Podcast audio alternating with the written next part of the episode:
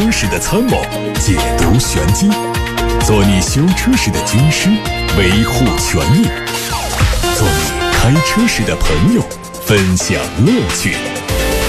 调频九二七，傍晚六点半，董涛说车，只和车友在一起。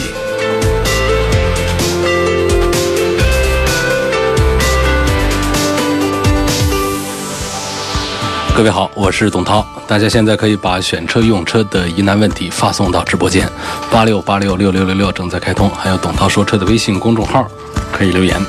先看新闻。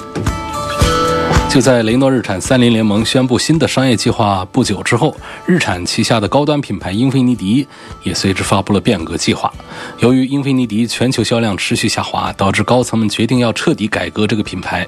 具体来看，重新定位的英菲尼迪品牌将在全球范围之内重点投放中国、日本和美国市场。同时，英菲尼迪将全面采用日产现有的平台和技术，推出和日产全新天籁以及全新西马相同的平台产品，并且搭载日产的混合动力系统来增强动力输出。新平台下的第一款产品最早在2023年上市，这也意味着英菲尼迪将要放弃旗下的后驱平台产品。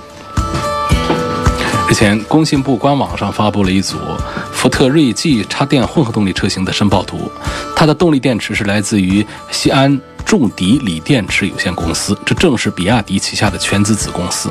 这款福特锐际插电混合动力配套的电池是镍钴锰锂离子电池，并不是此前媒体猜测的刀片电池。这也是比亚迪第一次和全球主要汽车制造商达成电池供应协议。目前，比亚迪和福特还没有对这件事做回应。不过，媒体猜测说，如果一切顺利，不排除福特进一步扩大使用比亚迪电池，包括插电式混合动力以及纯电动车型。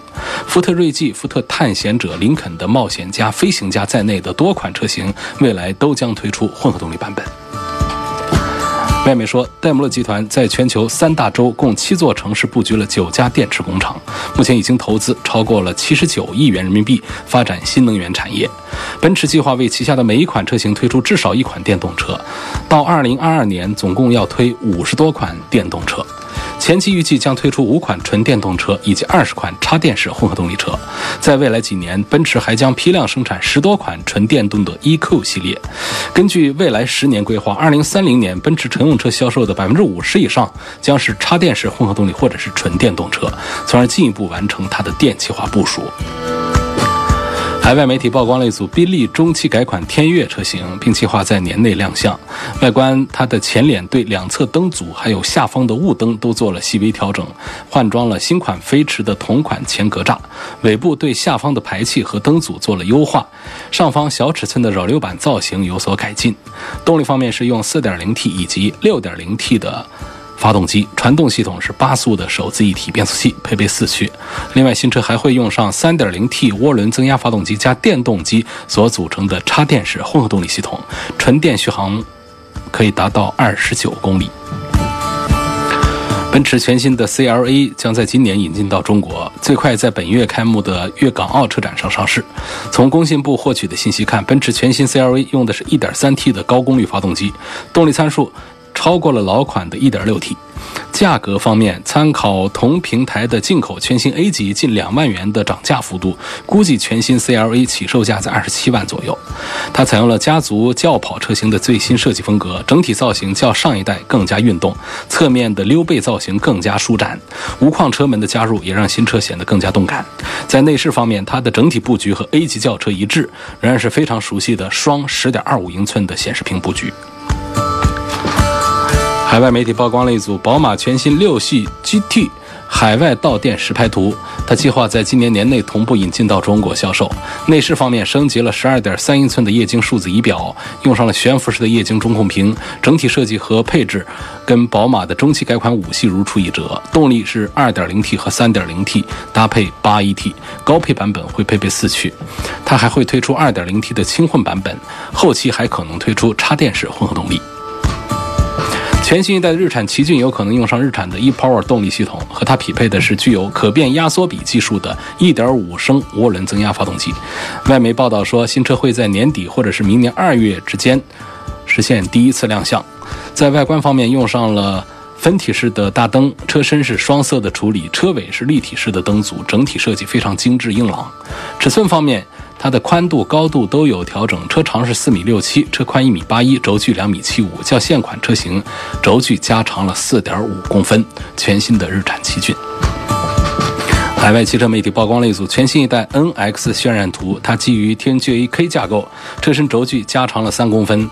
外观方面，纺锤式的进气格栅做了重新设计，内部的结构是放射状，很有立体感。标志性的七字形的灯带保留下来，车侧从 B 柱位置往后的线条开始向下发展，营造出了类似轿跑 SUV 的即视感。车尾的造型更加方正，配备了时下流行的贯穿式灯组。在动力上用的是2.5升的混合动力系统，两驱版的综合最大输出有一百六十千瓦，E4 电控四驱的版本可以达到一百六十三千瓦。另外，这个车还会用上 2.4T 的涡轮增压发动机加电动机组成的插电式混合动力系统。雷克萨斯新一代的 NX。新款的三菱帕杰罗劲畅已经开启预售，预售价三十万元。它会在六月十八号通过线上渠道发布价格。这次将推出的新款三菱帕杰罗劲畅和海外在售车型一致。内饰方面升级了全新的八英寸液晶仪表盘，中控台也换上了八英寸的触控屏，取消了一些实体按键。在安全性方面，增加了车道变换辅助、盲点监测。动力有可能继续用三点零升的 V 六，搭配八速的自动挡。最后看现代，现代汽车在今年三月份正式发布了第七代伊兰特，国产版会在下半年上市。我们从国家工信部获得消息，在动力申报的时候，国产版车型命名叫做第七代伊兰特，意味着在经历了第四五六代之后，将重新捡回伊兰特这个名字。第七代伊兰特的外观已经多次曝光，前脸保留了海外版巨大的梯形的镀铬前格栅，非常具有辨识度。车长四米六八，宽一米八一，轴距两米七二，整个车身更加宽阔低矮。另外，它前悬很短，后悬很长，让整车的侧面比例比较和谐。在动力方面，第七代伊兰特目前只曝光了1.5升自然吸气，未来会不会推 1.4T 还不确定。值得注意的是，本次第七代伊兰特并没有申报手动挡版本。各位正在听到的是晚上六点半钟到七点半钟直播的董涛说车，大家可以通过调频九二七的电波。收听也可以通过蜻蜓、喜马拉雅、九头鸟等平台收听网络直播。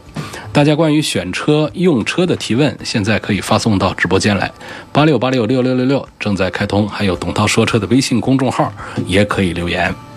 现在开始回答大家的选车用车提问。首先看到来自八六八六六六六六楚天交广呼叫中心的热线电话上的留言。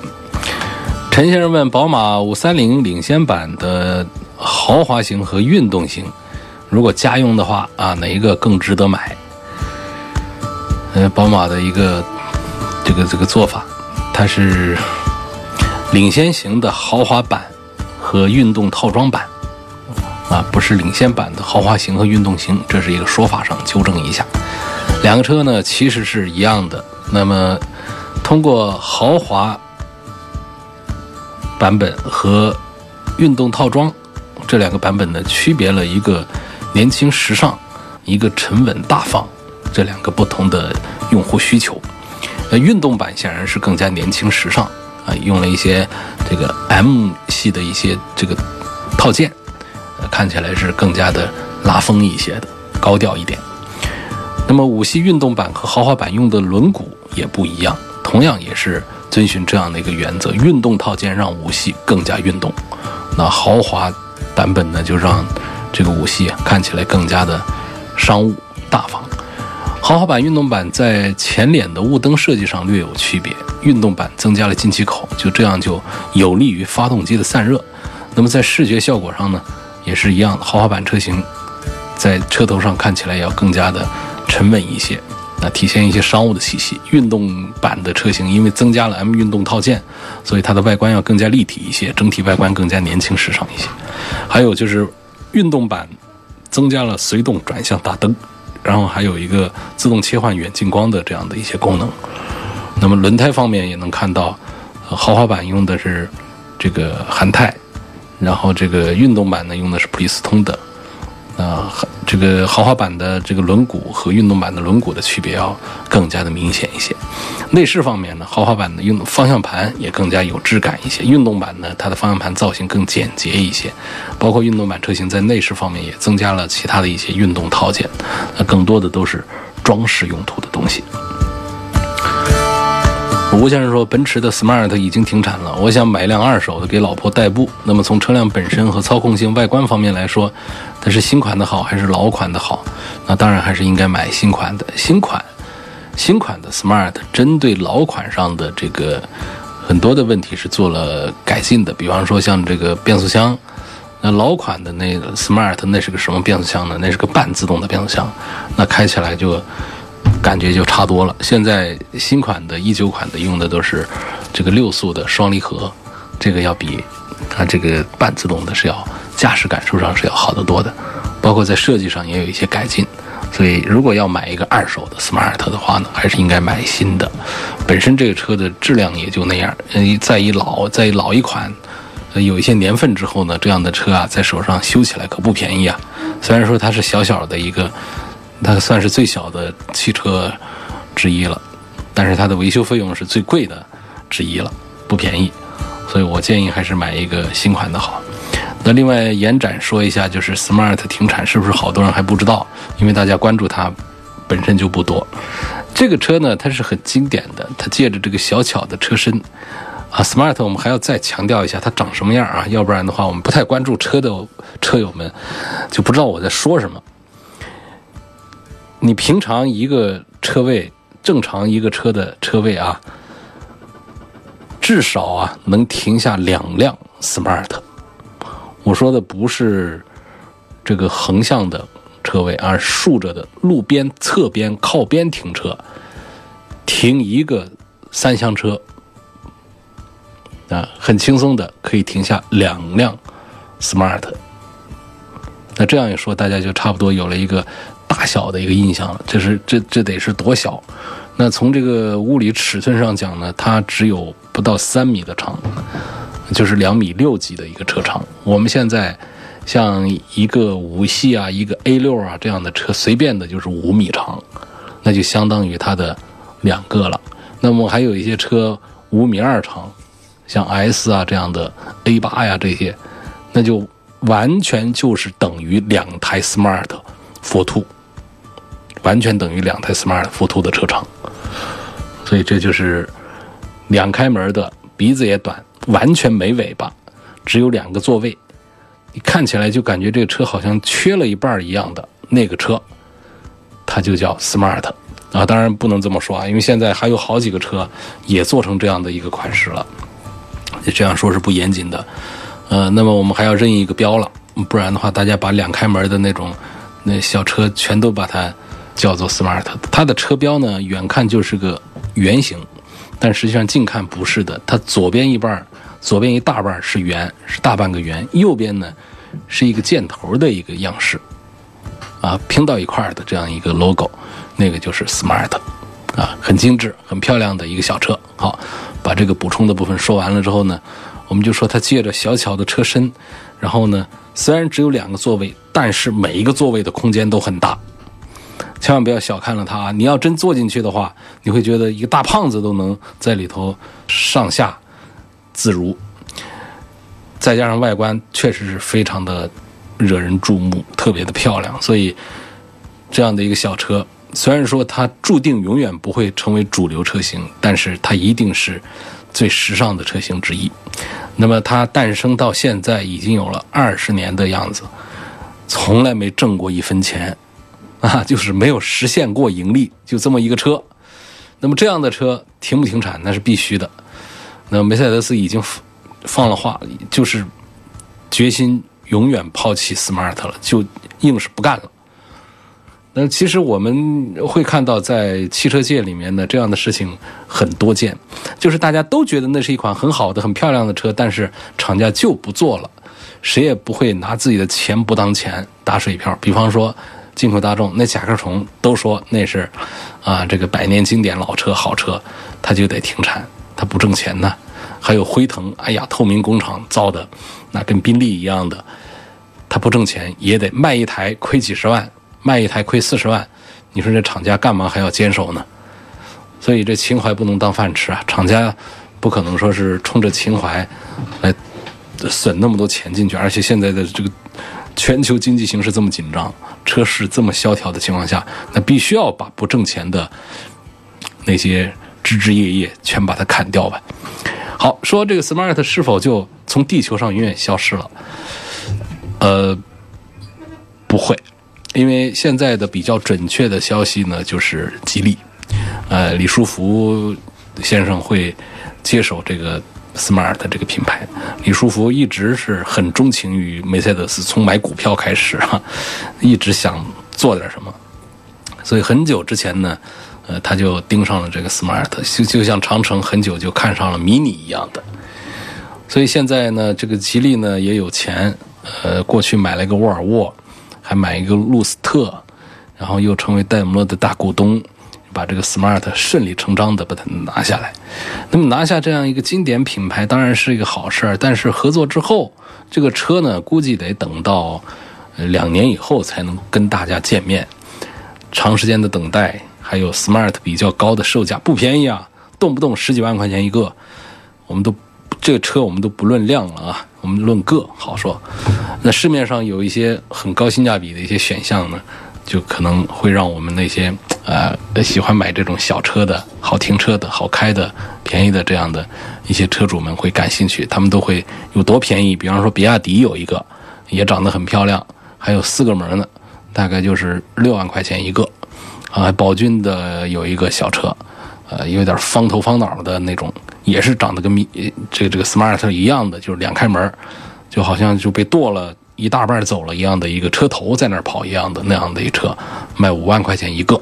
那我们论个讲，还有一个呢，长城做了一个欧拉 R 一，哎，这车卖的稍贵一点，呃，要贵一万多啊，卖七万多块钱。这个车呢，它倒看起来不像是后面被拿大刀砍掉了一多半走了的，它看起来就像，反正就缺一点，就缺的情况要好一点。它也有四个门，这个车也是，这挺漂亮的。啊，挺挺漂亮，也也也这个做人呢，这各方面空间表现都还不错的，所以有这样的几个小车在中国市场上，咱们的这个自主品牌，呃，可以供大家来选用一下，完全不用花十几万买一个，用买 smart 一半的钱就能在国内买到这些车了。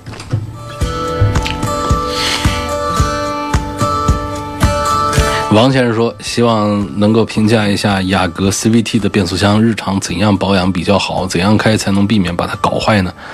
本田的 CVT 不是日产的 CVT，你就放心用好了。当然啊，这个这段时间呢，也有网友在报告说，那个变速箱跟发动机的连接的地方渗油。嗯，有网友这么说，不清楚。真相是什么？所以我们不做评价，不做放大。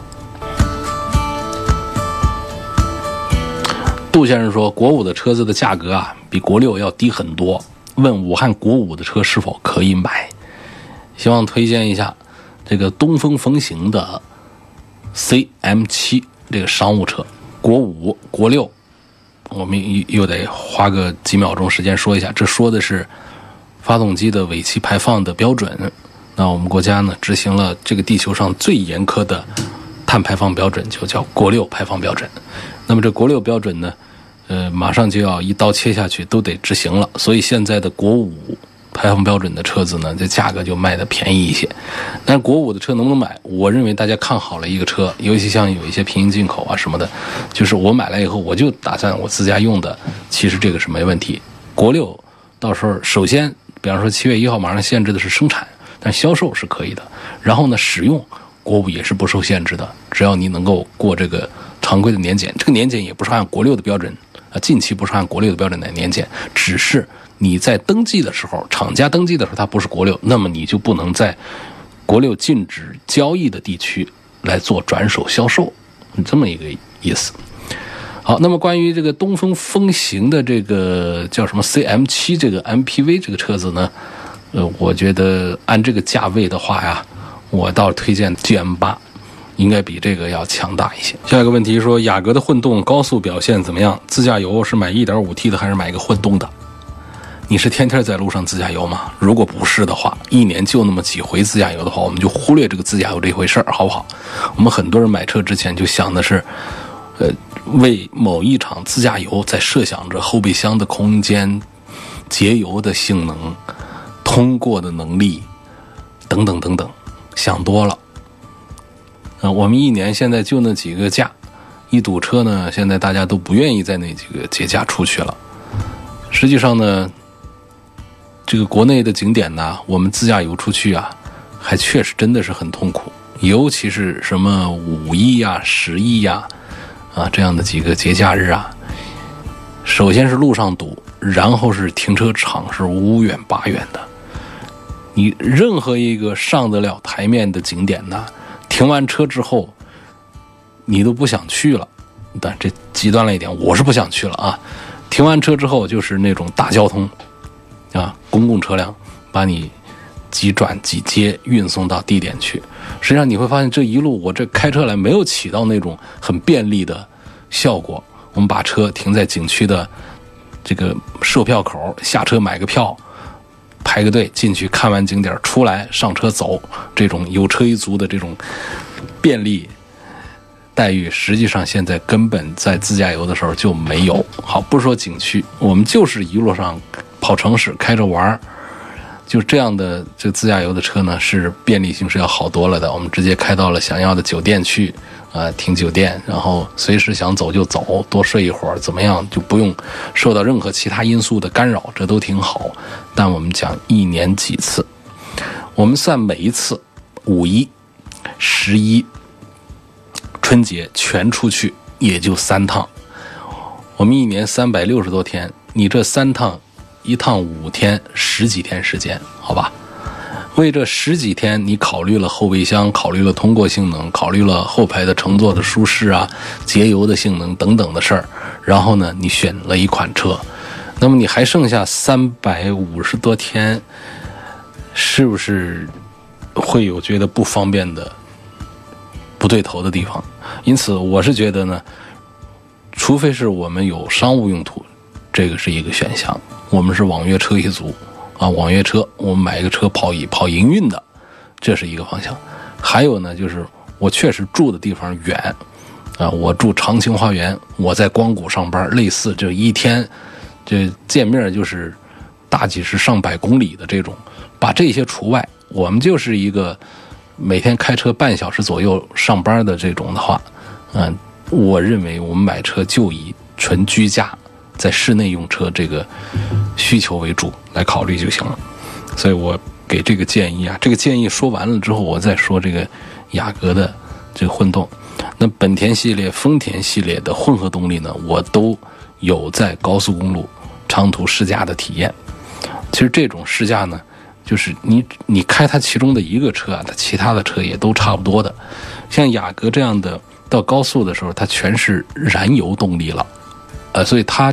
它的节油不在高速上体现，所以你你不要觉得说我这买一个混动，我就为了我跑长途自驾游的时候能够节省什么？不节省啊！它就跟我们普通的一个二点零的自然吸气的是一样的，它配的是二点零的嘛，自然吸气的配的，就这样的一种情况。它的节油都体现在室内，室内呢，它经常就是一个纯电动车在跑。尤其像起步啊、低速行驶的时候，电动车这个时候是最容易费油的。这个阶段，它用的是电机在跑。呃，除了这个节油的这个问题之外，像雅阁混动，你说在高速公路上的其他的这个车辆的状态，那跟一个其他的燃油车那是没有两样的，所以这个就可以忽略忽略不说。呃，这个朋友的留言后面还问说，自驾游我是买它的 1.5T 还是买个混动？那么结合我一开始对于自驾游的这个理解和解读的话，我觉得这个就可以不从这个方向来想象，就直接讲我们平时开车我是要一个 1.5T 还是要个混动。那么从雅阁的配置体系当中，我推荐混动多过于 1.5T。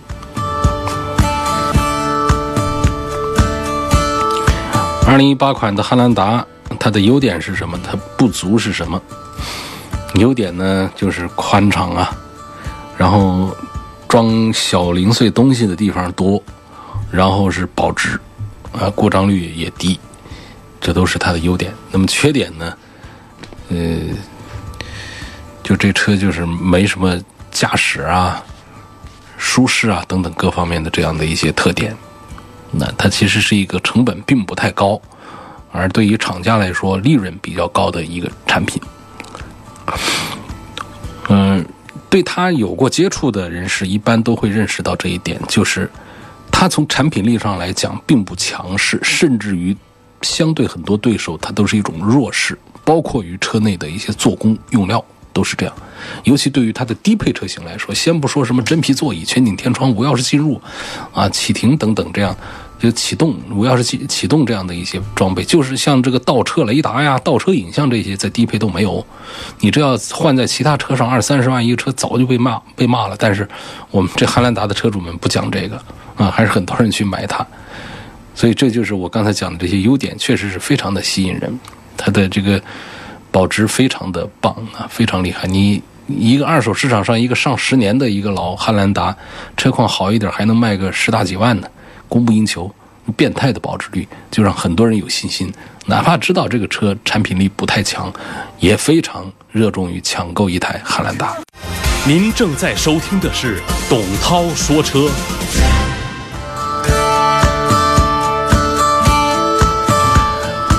董涛说车继续回答大家的问题。现在看到的是来自董涛说车微信公众号的话题。有个朋友说，湖北或者说武汉是不是对皮卡已经解禁了？目前是什么政策？好像没有解禁啊。全国车友都在呼吁，然后部分城市已经率先解禁皮卡进城，但是武汉，如果我不是消息闭塞的话，应该目前还没有解禁。但是感觉就是省会城市确实是在做着。全国的啊，我不是说武汉啊，不不瞎说，就因为从全国的最新的大的政策面上来讲呢，有一些省市呢、省会城市呢，已经作为皮卡解禁的试点，所以说，似乎从国家层面在酝酿着省会城市皮卡解禁的政策，酝酿啊酝酿。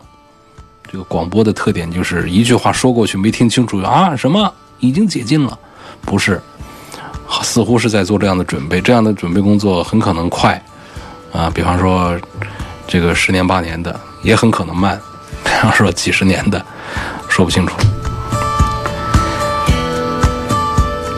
六年前买车，这 4S 店既没有给我合同啊，也没给我合格证。天哪，不会吧？这位网友叫天带其仓，他说：“我二零一四年在武昌的一家标致 4S 店。”买了一辆标致三零八，当时是口头谈价，4S 店没有跟我提购车合同的事儿，交车的时候也没给我车辆合格证。什么？交车的时候没有给你车辆合格证？这不不对吧？他说只给了我发票，我也不懂啊。这几年买保险年检都正常，问没有合格证影响以后卖车过户吗？有没有必要去要回合格证？这肯定是你。合格证认得你，你不认得合格证，应该是这么个情况。那合格证一定是给你了。那不给合格证，你是到现在没挂牌吗？你要到车管所上牌照，必须要有合格证啊。合格证长什么样？就一张纸，黑白一张纸，是很容易跟别的东西放一块忽略的。那么那张纸到哪儿去了？车管所收下了，你上牌照，车管所就给你存档了。不会再给你了，所以你现在家里是找不着。你不要以为是当时没给你，一定是给了啊，没给你上不了牌照。而后面的二手车过户是不需要这个合格证的，要一个大绿本，有发票就行了啊，登记证书啊，那个大绿本有个这个就可以了。至于说这个购车合同这个事儿呢，那有可能是没给，或者说你放丢了，这也很大气。我们。我们有买豪车的那种三五百万豪车的，都怎么买进去就是，哎，那个刷卡，这意思就是不要合同，刷卡拿发票，带合格证开车走，呃，有有这种买车的玩法，不讲合合同的，但是又有多少呢？我觉得你这个就是合同应该是掉了，或者说合同你是不是也不认得？合同啊，它不像我们。甲方乙方公司之间的那种合同，看起来特别长得像合同。它现在很多合同其实就是一张销售订单，那就是合同。但是合同，它叫法不一样了，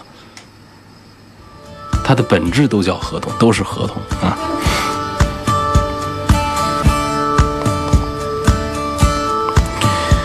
下一个问题说，呃，翼虎这款车有啥毛病没有？优惠很大很大呀，能不能入手？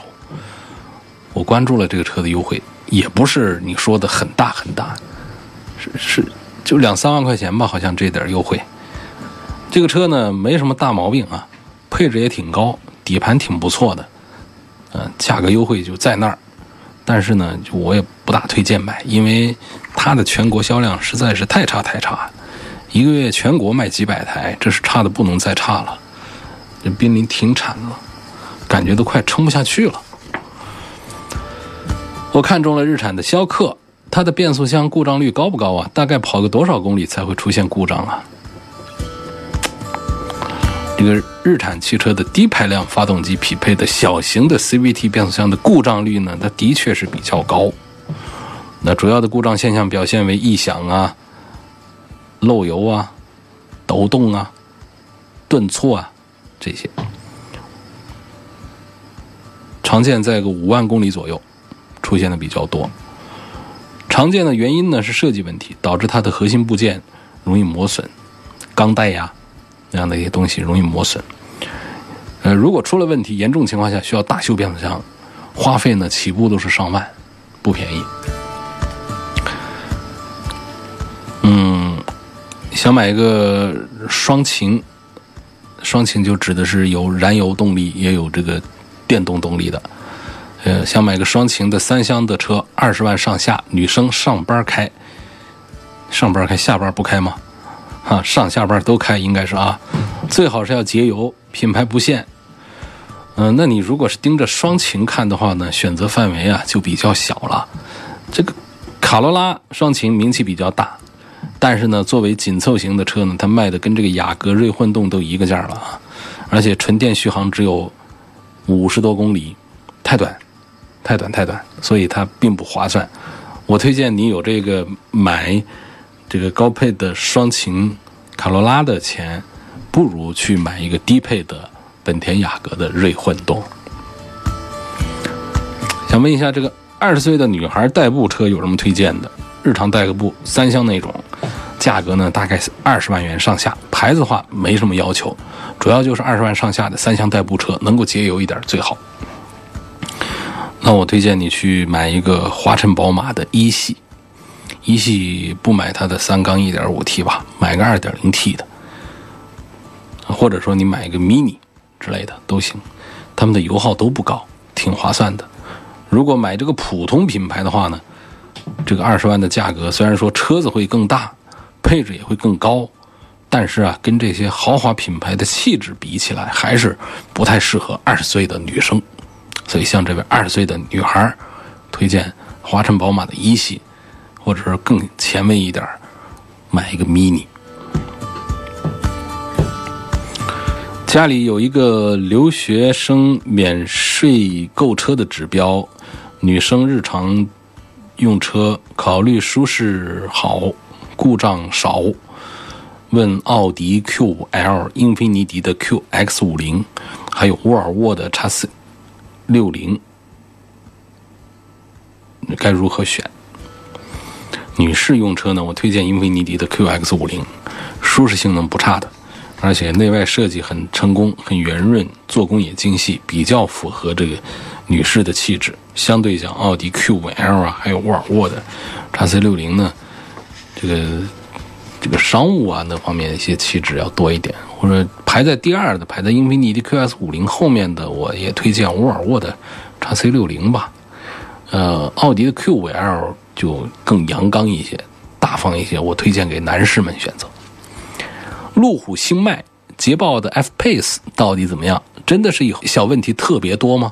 驾驶感受，我就觉得这同级别他们真的是很可以啊。但是好多人都说以后总是小问题，是每台车都会有问题吗？这是本周我第二次讲类似这样的观点，不是，这真是一个出问题的概率和个人的运气问题啊。好多路虎的车主，他们的给我的反馈，他们的回答是：我的车开了几年都没怎么坏过，真是这样，这是让我很意外的。我也跟很多车友一样，以为我们大多数的这个咱们的捷豹路虎的车主们都被修车修怕了。但事实上，我听到很多人跟我说，我的车还好，没什么毛病，没怎么坏过，而且都开了一些年头了。那么他们的故障报告和投诉是不是多？也确实不少。那么在豪华品牌里面，捷豹路虎的故障率，尤其小毛病的问题是要多一些，比其他豪华品牌是要多一些。但多数是小毛病，所以就是个概率和运气的问题。老婆是大众甲壳虫的粉丝，问现在买个停产的甲壳虫还合适吗？如果要买的话，推荐哪一款？不合适，不合适。一是停产了，保值率太差啊；二呢，它的动力配置，呃，因为都是小排量发动机呢，也有这个双离合的缺陷，嗯，所以它就只剩下一个样子了。我建议啊，还是买个 mini 吧。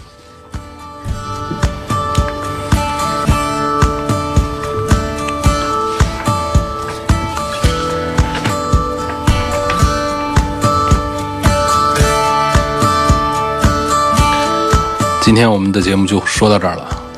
错过收听的，可以通过董涛说车的全媒体平台收听往期节目的重播音频。全媒体平台在九头鸟、蜻蜓、喜马拉雅、微信公众号、微博、微信小程序梧桐车话、车家号、易车号、百家号等等平台上都有专栏入驻。